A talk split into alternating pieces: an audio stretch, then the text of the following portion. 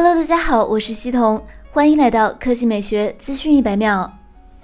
小米十一已经发布，但从产品本身、渠道爆料还有官方暗示来看，小米十一 Pro 应该也在准备之中。所谓产品本身，其小米十一的摄像头堆料诚意略显不足，没有了标准的多倍光学长焦镜头，DxO Mark 跑分也没有公布，为升级留下了十足的想象空间。所谓官方暗示，是指发布会上介绍米开尔服务时，小米用了小米十一系列的说法。至于渠道爆料，相信大家已经见过不少。近日，SlashLeaks 曝光了一张号称是小米十一 Pro 渲染图的照片，照片分辨率不高，但配文称其正面和小米十一一致，也就是左上角单挖孔的四曲面屏，并非屏下摄像头。背部则再次发生变化，从三摄升级为四摄，似乎再次引入了方形潜望式多倍变焦镜头。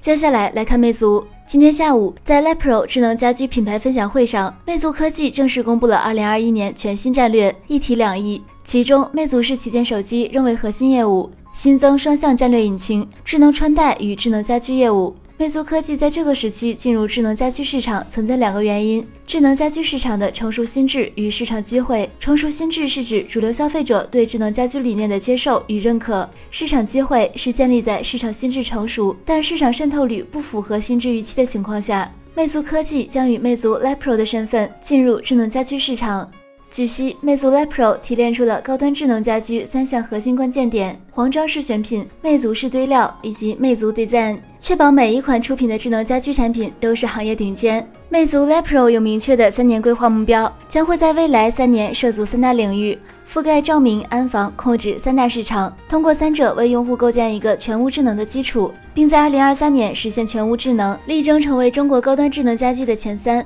未来，魅族 Lepro 将首先聚焦健康照明产品品。发布会将于二零二一年一月五日十四点三十分线上召开。